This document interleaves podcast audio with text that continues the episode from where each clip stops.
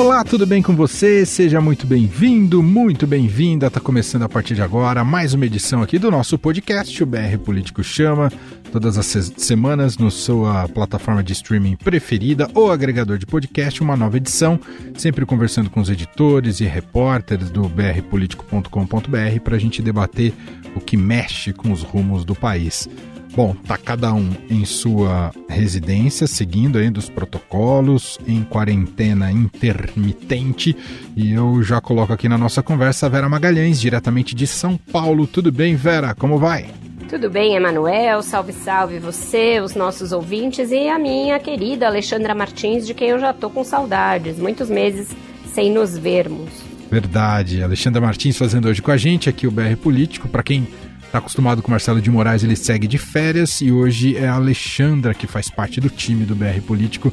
Tudo bem, Alexandra? Como Ah, deixa eu avisar uma coisa. A Alexandra está por telefone, tivemos problemas com a conexão. Você vai ouvir ela com áudio um pouquinho pior, mas uh, por telefone, né? Uma, uma ligação convencional de telefone, mas dá para entender. Tudo bem, Alexandra?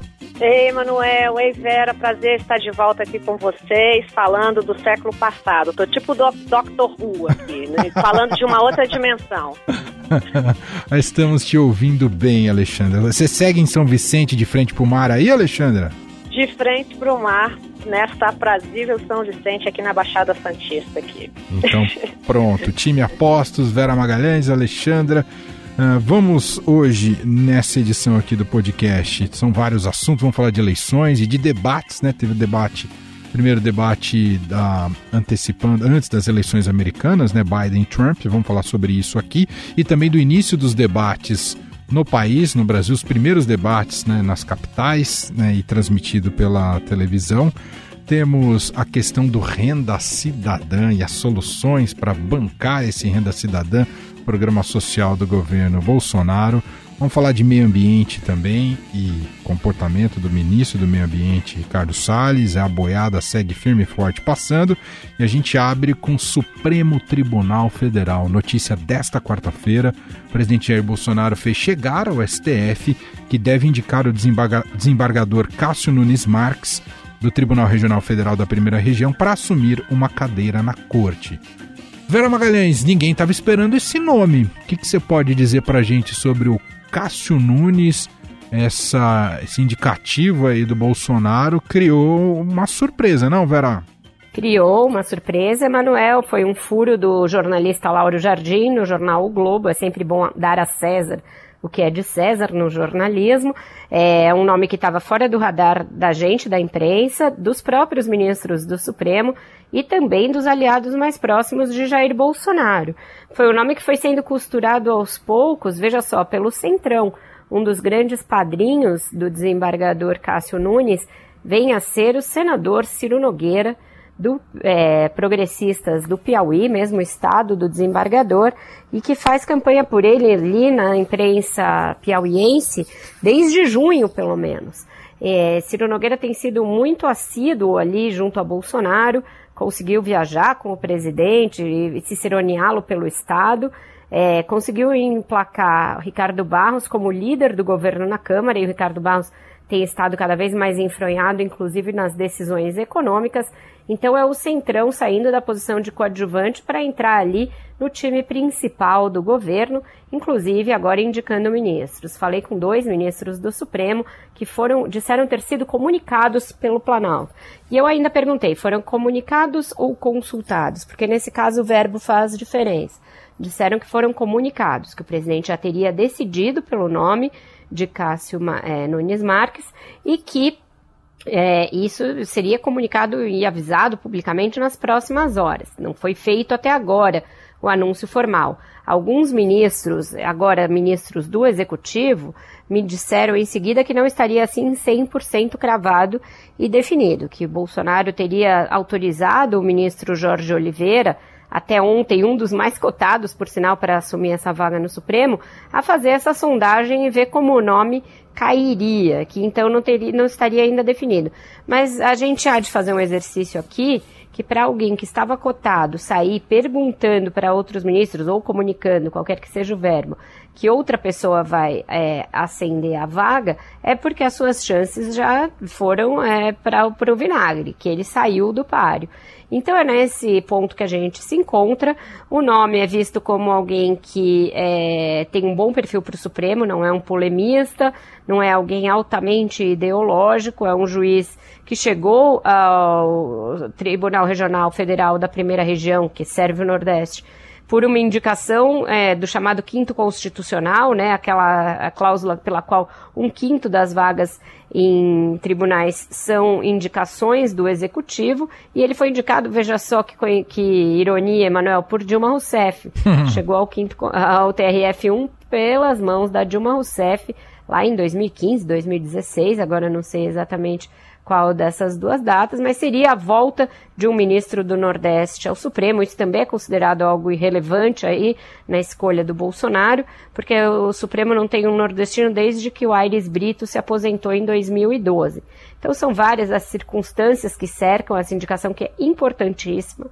A gente tem visto, tanto aqui nos Estados quanto nos Estados Unidos, a importância da composição do Supremo e de, como essa composição pode interferir em casos aí paradigmáticos, inclusive para a sociedade, não só para os presidentes. E ao não indicar alguém do seu núcleo duro, muito próximo, Bolsonaro estaria disposto a fazer um aceno ao Supremo, ao Supremo. Pelo menos é assim que vêm os ministros da própria corte. Um aceno de que ele não vai esticar mais a corda e de que por isso o Supremo poderia também afrouxar um pouco a corda do controle que está exercendo em cima do executivo nos últimos meses. Alexandra, aparentemente é alguém conservador, mas não terrivelmente evangélico. É isso, Alexandra? Parece que sim, né? Ele, é ele, ele, se diz católico, né? Então eu acho que a gente é, sairíamos em vantagem, apesar de que a religião pouco importa, né? O que importa é a obediência é, estrita da Constituição, né? Mas eu estava lendo aqui sobre ele, as entrevistas que ele já deu, né? Eu acrescentaria um pé de página aí no, no que a Vera já expôs. Ele defende votos breves curtos. Então, ele fala aqui que ele, ele evita o proselitismo jurídico, que ele gosta de explicar os casos em dois ou três minutos. Olha que coisa boa. Eu acho que isso é uma vantagem que a gente pode ter. então, é isso. É, eu acho que os, os juristas que eu, que eu consultei agora cedo, todos foram nessa mesma linha que a Vera falou. Parece que ele tem é, é, reputação ilibada e saber jurídico, né? Então, agora cabe ao Senado cumprir devidamente o seu papel, né? Que é uma das funções, como as nomeações são bifásicas, né? Primeiro vem do Executivo e depois tem que passar pelo Senado.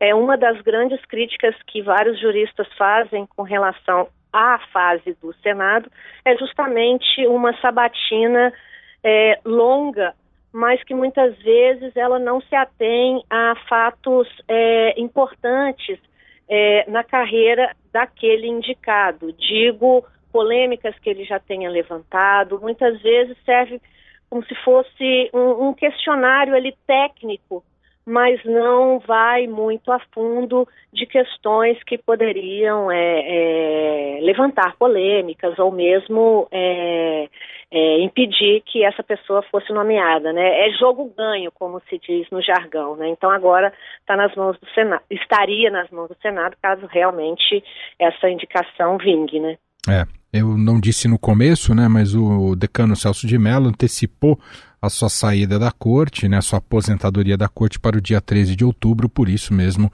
já temos esse indicativo do nome que poderá substituí-lo, resta mesmo agora a oficialização. Vamos acompanhar os próximos passos.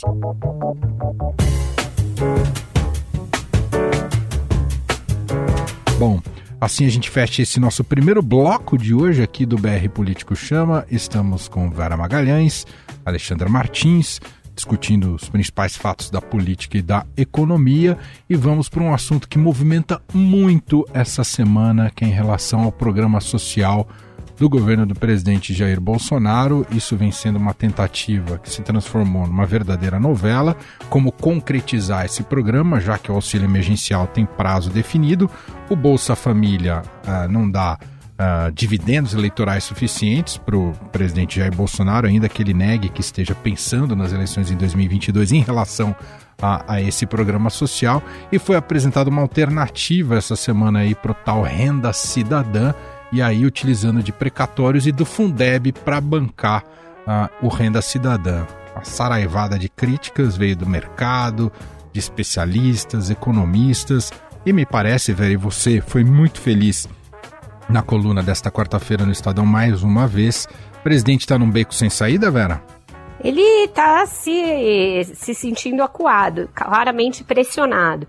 Quando ele fala em tic-tac, né, as referências do Bolsonaro são todas tão rasas e pueris que a gente fica pensando que acho que ele assistiu muitas vezes o desenho do Peter Pan que tinha aquele crocodilo, que era o tic-tac, que ficava ali rondando o barco do, do Capitão Gancho, e a qualquer vacilo dele poderia mordê-lo, era o tic-tac. Então me parece ser meio isso.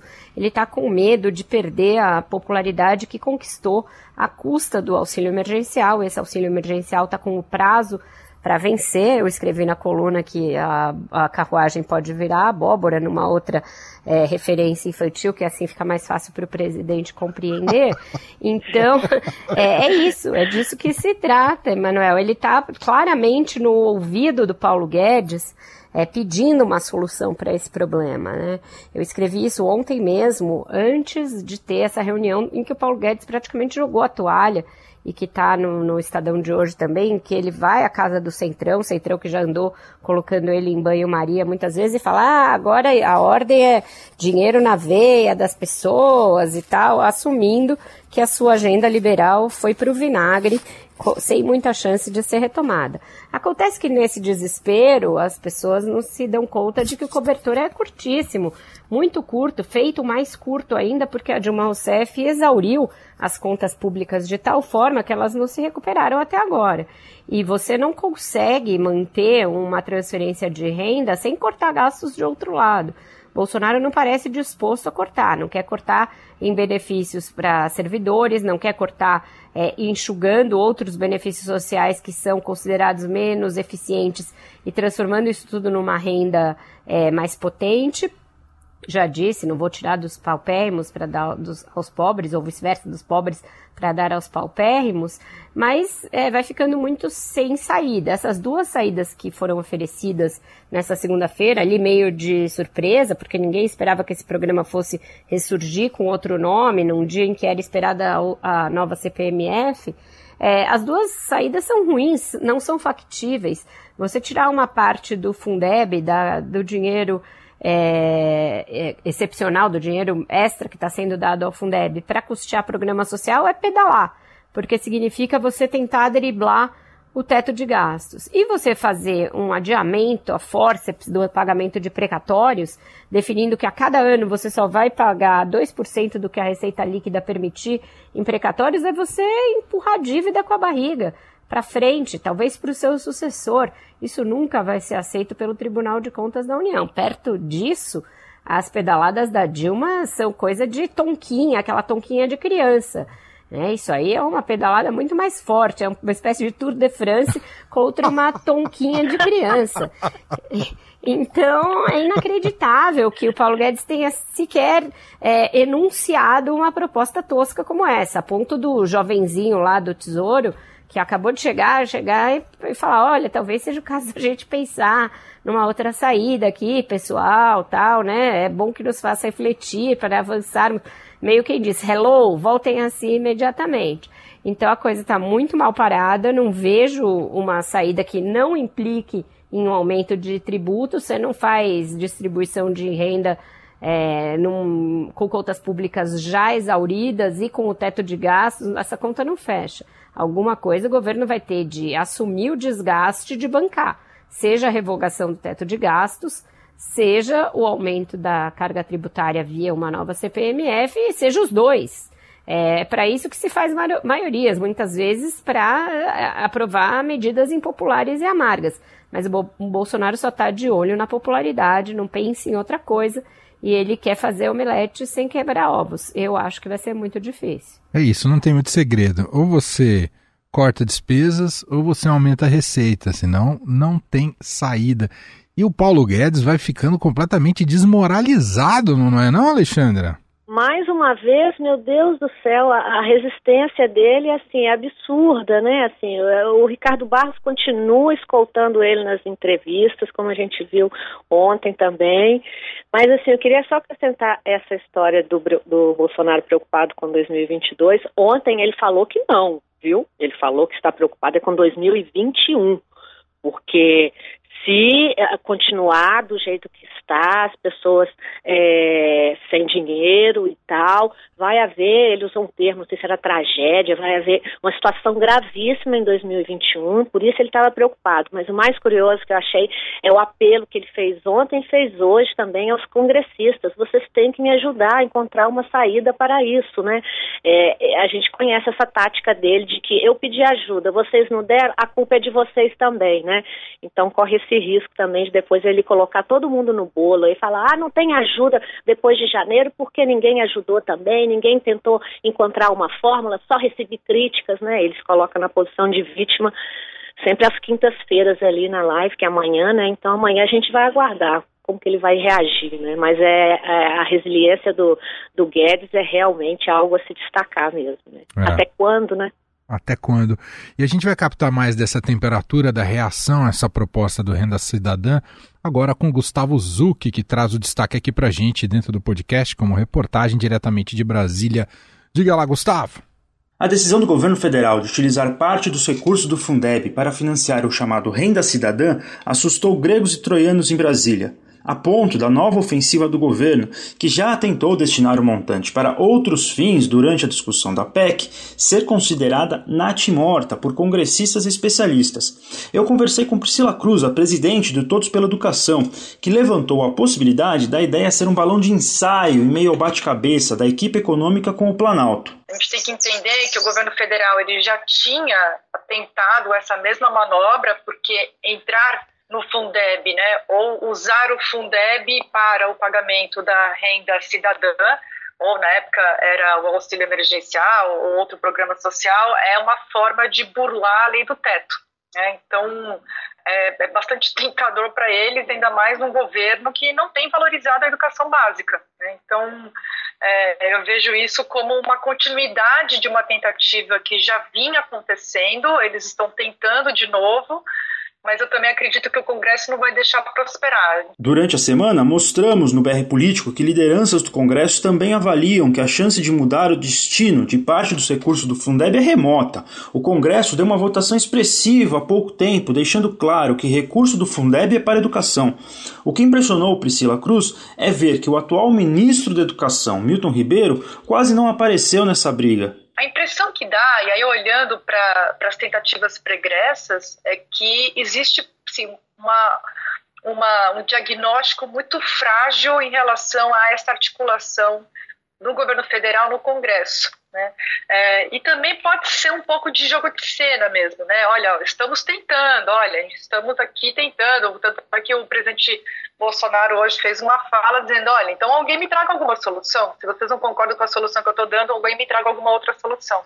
Né? Ele está ali é, provocando os diferentes partidos, né, os líderes partidários e a própria, os próprios ministérios a trazerem soluções, porque ele sabe que ele tem uma margem muito pequena para fazer aumento de gastos, né, ainda mais no volume necessário para o renda cidadã, é, com, a, com a lei do teto. Né, e ele fica com essa, essa margem apertada porque ele tem um discurso de gestão responsável e tudo mais, então a gente precisa aguardar. Agora, o que não pode é avançar para cima dos recursos da educação. Fico por aqui acompanhando outras novidades de Brasília. Até a próxima. Muito bem, tá aí o Gustavo Zuc, excelente destaque trazido aí com a Priscila Cruz, da ONG Todos pela Educação, que faz um excelente trabalho como sociedade civil e como elemento de pressão junto aos governos e ao, Ministério da Educação também. Ô Vera, só para arrematar é, essa história, é, fato é que a gente tem uma crise econômica endereçada para o Brasil. A gente tem o auxílio emergencial que dá, digamos, um alívio repentino, mas o número de desempregados no país é gigantesco e realmente, é, antes de 2022 tem 2021 e o cenário pode ser trágico olhando por essa perspectiva social e econômica, não é, Vera? Pode ser trágico, a gente vai é, acumulando números muito preocupantes, esse do desemprego recorde, desde o início da medição do IBGE, era algo esperado. E o Bolsonaro tenta também se desvencilhar desses indicadores como o diabo foge da cruz, em vez de assumi-los como uma responsabilidade de um presidente da República. É claro que não responsabilidade por ter causado isso.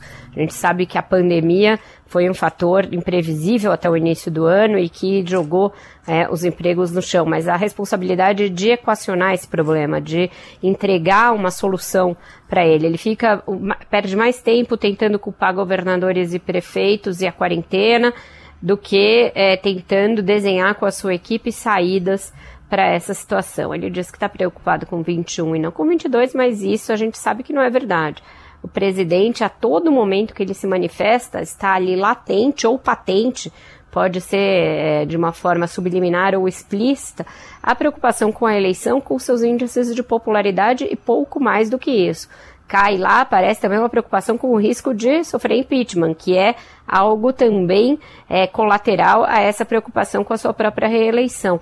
Então, é, vai ficando muito difícil. O, o Paulo Guedes ficou já totalmente desmoralizado. Alexandra tem razão, o ministro não tem mais o que justifique o fato dele estar lá. Não, esse governo não representa em nada a agenda que ele vendeu a sua vida inteira, que ele estudou, que ele defendeu e que ele propugna. E assim a gente segue. É, vamos ver qu é, quanto tempo essa avaliação positiva do Bolsonaro vai perdurar e o que, que ele vai conseguir de saída para esse nó todo, Emanuel.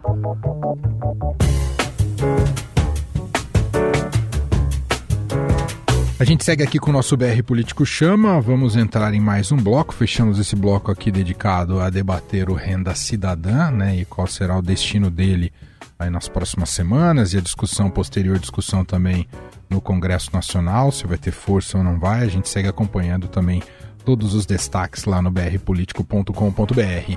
Assunto agora é o meio ambiente, o ministro do meio ambiente, Ricardo Salles, também outro tema que deu que falar ao longo dessa semana, com muitas críticas ao governo e ao Ricardo Salles novamente.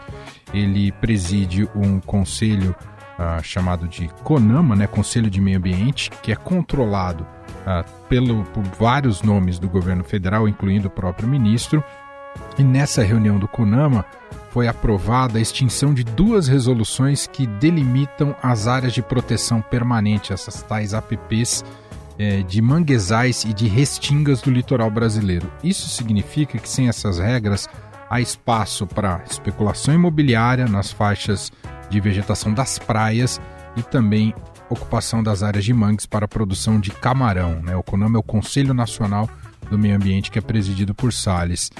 Alexandra Martins, a gente já destacou aqui em algumas oportunidades e edições aqui do BR Político chama, mas fica cada vez mais evidente a cada dia que passa. É, um, o Salles é muito blindado pelo presidente Jair Bolsonaro, né? E, e ele reflete muito o que pensa o presidente Jair Bolsonaro. E dois, é o ministro do Meio Ambiente que joga contra a pasta, Alexandre. É, é, aliás, é, eu não sei que ambiente ele defende, né? Mas a gente poderia dizer que a gente não tem quem defenda o meio ambiente quando você tem um, um ministro tentando passar portarias para favorecer o que você acabou de falar, né? A especulação imobiliária, né? E expandindo sobre as áreas de mangues, né? Então, é isso na, na rabeira aí das nossas queimadas e dos índices alarmantes de desmatamento na Amazônia, né? E aí, quando você espera que uma norma ou que uma medida seja é, é, anunciada a favor do meio ambiente, você tem esse discurso de que nós sim somos a favor do meio ambiente, mas de, de um desenvolve, de um meio ambiente sustentável, né? Ele gosta de falar do desenvolvimento sustentável, né? Que na visão dele é que a gente consiga explorar ao máximo e que essa exploração enriqueça, enfim, as populações locais, mas a gente sabe que isso não é verdade.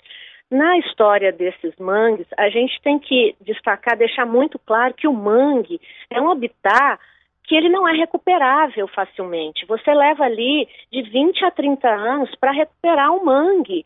Né? E o mangue, ele é muito usado pelas populações ribeirinhas que, que usam daquele espaço ali para a sua subsistência, né? com a exploração do camarão, por exemplo. Né?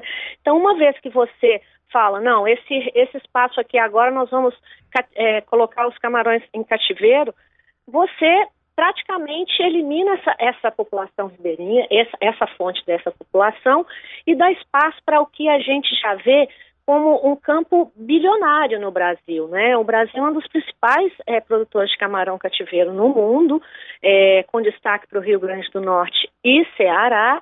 Né? É, e é isso, é, assim, é, um, é um habitat que você não recupera e quanto a isso, ele não dá nenhuma explicação. Ele fala que não, a gente só está implementando o que o Código Florestal já dizia, mas o, o Código Florestal ele já passava por cima de normas, normas é, federais, justamente que tentavam proteger este habitat. Entendeu? Então, este argumento não vale porque ele já é caduco. Mas os produtores de camarão, como eu disse, é um mercado milionário, está rindo à toa, porque é isso, né? Eles vão poder expandir e com isso ganhar mais dinheiro é em, em, em prejuízo das populações locais, né? Então, se você libera essa portaria justamente depois de que o debate é meio ambiente, é a devastação das nossas florestas e do nosso Pantanal, por exemplo, você só pode estar provocando, né? Você só pode é, estar mangando nas, das nossas faces, né? É aquela história, né? Você não está passando só boiada, está querendo passar camarãozada aí também. É verdade. A gente podia terminar com o Chico Science, Nação Zumbi, aí em Manguetown, em é, é. protesto Ótimo. contra essa palhaçada. Ótimo, bela lembrança. Ah, só acrescentar uma informação informação, né, a Justiça Federal do Rio de Janeiro suspendeu a extinção dessas duas resoluções do CONAMA, mas é uma, é uma decisão provisória, vamos aguardar se será mantida. Ah, eu já aproveito, Vera, para conectar também com nossos os últimos assuntos aqui do BR Político Chama, né? Vamos falar dos debates, porque Brasil e meio ambiente esteve na retórica de Joe Biden no, no debate com o atual presidente Donald Trump, né? E se falou ali da Amazônia. Isso é, é claro que é uma plataforma dos democratas nos Estados Unidos, mas uh, o, o, presidente Jair Bolsonaro, o ministro Ricardo Salles, ainda não entenderam que essa questão do meio ambiente vai além da disputa ideológica, Vera? Não entenderam e talvez não entendam no curso desta vida. É, mas o duro é que a gente tenha de continuar convivendo com isso, porque se eles não entenderem, ficarem sem entender lá na casa deles, no canto deles, eles não prejudicam ninguém. O problema é que esse ministro vai se perpetuando. Outro dia, era uma quarta-feira, eram sete da noite, ele estava num sushi, num clube de elite aqui em São Paulo, calmamente, enquanto o meio ambiente, queimou, o Pantanal queimava, por exemplo. É um ministro que todo dia faz questão de, com o seu cinismo, esfregar na cara de todo mundo que ele não tá nem aí, que ele vai passar a boiada enquanto ele puder. É disso que se trata. A gente foi citado até no debate presidencial é, de uma forma negativa por conta dessa questão do meio ambiente. A gente vai falar do debate mais à frente. Mas aí vem Bolsonaro fazer uma nota falando da soberania nacional. O que eles não perceberam é que a gente hoje é a escória do mundo é, pela forma como trata o meio ambiente, com essa forma desrespeitosa, querendo botar tudo abaixo. É. Então já aproveito para pegar esse gancho e já falarmos do debate, primeiro do debate presidencial norte-americano e te ouvir, Vera, é, o que, que você capta ali desse debate, desse confronto, né, o primeiro antes, é, ainda terão outros antes das eleições entre Biden e, e Trump, e, e, pelo que a gente pôde acompanhar também daquilo que saiu da imprensa americana, né? Muitos articulistas, jornalistas um pouco assustados com o nível do debate, mas que é algo que a gente está acostumado no Brasil desde a eleição de 2014, que o nível vem descendo bastante, né, Vera? Não estava acostumada, não. Aquele negócio como ontem eu nunca vi. A gente está acostumado nos programas tipo esse Siqueira, é programa da Márcia, mas com aquele grau de absurdo do Donald Trump agindo como um bully da quarta série, não deixando Joe Biden falar, é, não deixando nenhum âncora perguntar. É, não tá, não tá acostumado. As regras daqui são bem mais engessadas, tem todo um esquema de se cortar microfone, tempo para falar, e não pode intervenção de um na resposta do outro. A gente sempre ouviu, e era um clichê até entre a gente, analista política, ah, nos Estados Unidos aqui é bom, é, porque é menos engessado, só que era bom antes de ter uma pessoa absolutamente é, avessa a qualquer regra de civilidade como é o, o Donald Trump. Então, e, com, e, com ele, fica totalmente fora de esquadro esse tipo de coisa. A gente tem é, teve de lidar com um programa que não ajuda em nada a democracia. Ah, não se discutiu uma proposta. O Joe Biden tem uma conhecida, um problema conhecido de gagueira, que ele já falou que superou, é uma das coisas pelas quais ele é inclusive elogiado, mas diante daquela, daquele show de horrores que o Trump promoveu, a gagueira dele se acentuou, ficou difícil de acompanhar, ele se perdeu em alguns momentos. Eu acho que ou eles revêem algumas regras diante de uma pessoa incontrolável e que não respeita nada nem ninguém, ou vai ficar muito difícil de fazer outros debates dessa maneira. Eu acho que perdeu a democracia americana, como vem perdendo desde que alguém que perdeu no voto popular ascendeu à presidência do principal país do mundo e não se cansa de corroer as suas instituições por dentro. É, e os nossos ainda têm um pouco mais de sanidade mental preservada ali.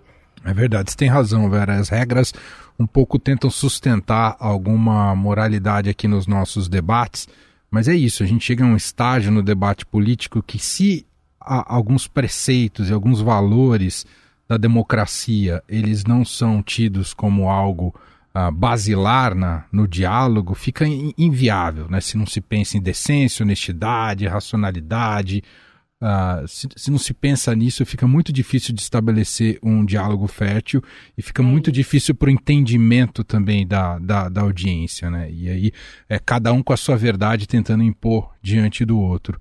Uh, Alexandre, algum, algum comentário sobre o, o, o debate de ontem, Trump e Biden? Pois, a gente sabe que muitas coisas que o Trump fala podem ser copiadas aqui no nosso querido Brasil, né? Uma coisa que me chamou a atenção foi ele, sempre quando o Biden sugeria algum, algum, alguma melhora em alguma área, ele falava assim, mas então por que, que você não fez isso enquanto você estava no governo, né? Então eu acho que isso também pode virar uma modinha, né? De quando você lidar com ex é, é, presidentes ou prefeitos ou governadores, né? Então por que, que o, o, oponente sair com esse argumento? Então por que, que você não, não, não fez tal coisa, não fez isso, né? Mas eu acho que o Biden estava numa posição mais confortável ali, porque ele, ele lidera algumas pesquisas, né? Então ele não poderia é, é, chocar demais, né? Mas dentro aí dessas normas democráticas que você e a Vera citaram, né? E o Trump a gente sabe, né? Ele vem de programa de auditório ou algo similar, né? Ele sabe que quanto mais estriônico e agressivo for, a audiência pira ou para o mal ou para o bem, né? Então ele soube usar essa, essa ferramenta que para mim é desleal é, naquelas, naquelas quase duas horas ali de debate.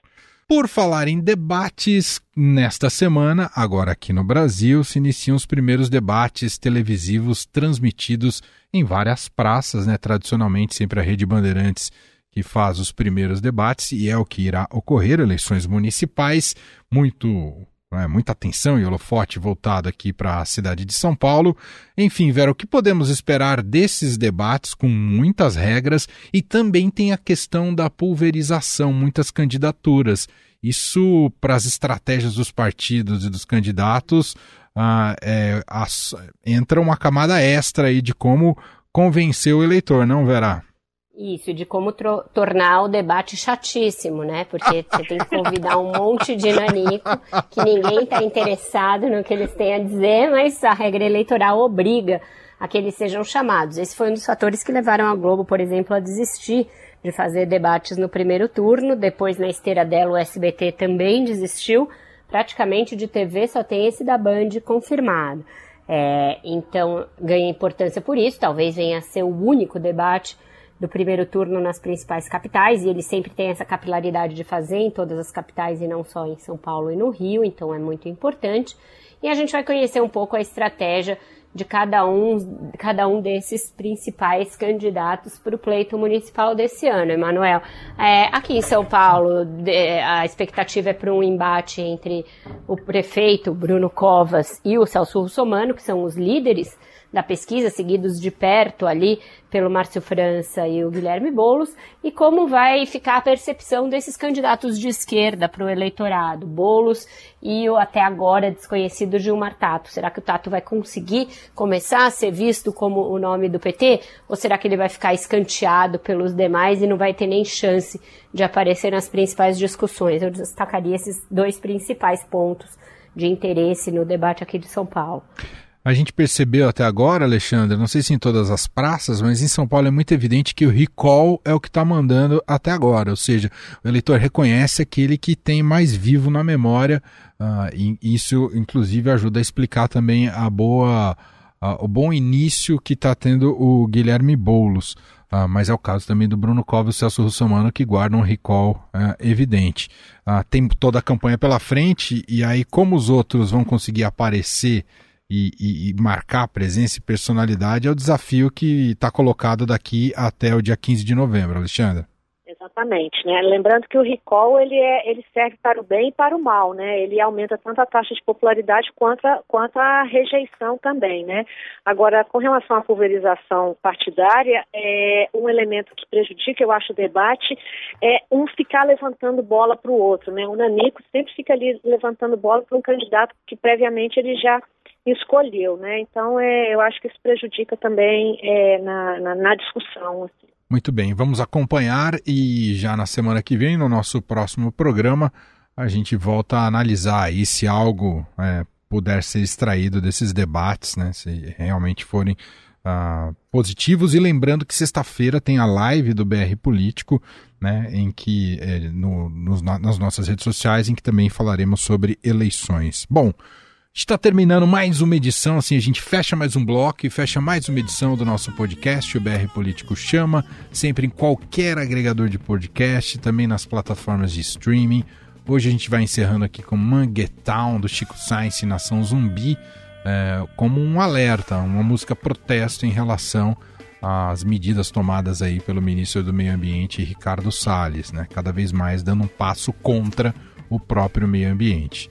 Ah, e tem também uma menção honrosa a ser feita, né, Vera? Ao Quino também nesta quarta-feira que, que partiu, né, Exato. né, Vera?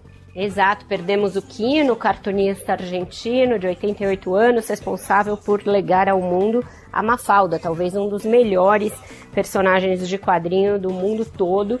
É, ali uma, né, uma legião de personagens infantis antológicos, nos quais a gente pode colocar a nossa turma da Mônica, o Calvin também, alguns outros. É, o Tintin certamente não é mais criança, mas um adolescente ali entrando no jornalismo. E uma perda muito grande, por meio da Mafalda, ele fez muitas tiras de protesto. É, e ali uma filosofia muito arguta e muito desafiadora a todo tipo de poder, de autoritarismo, né? A Mafalda é uma questionadora, acima de tudo, uma grande perda entre as tantas perdas trágicas que a gente já teve em 2020. Muito bem. Vera Magalhães, mais uma vez, muito obrigado e até semana que vem.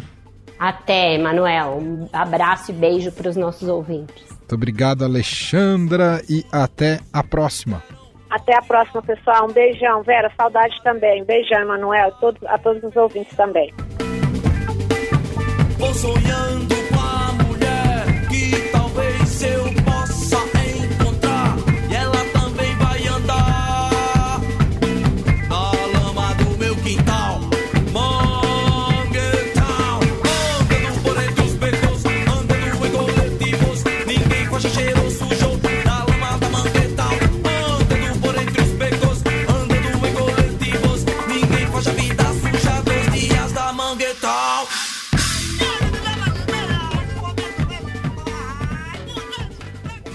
BR Político Chama. O que você não pode perder na política e na economia. Com Vera Magalhães, Marcelo de Moraes e Emanuel Bonfim.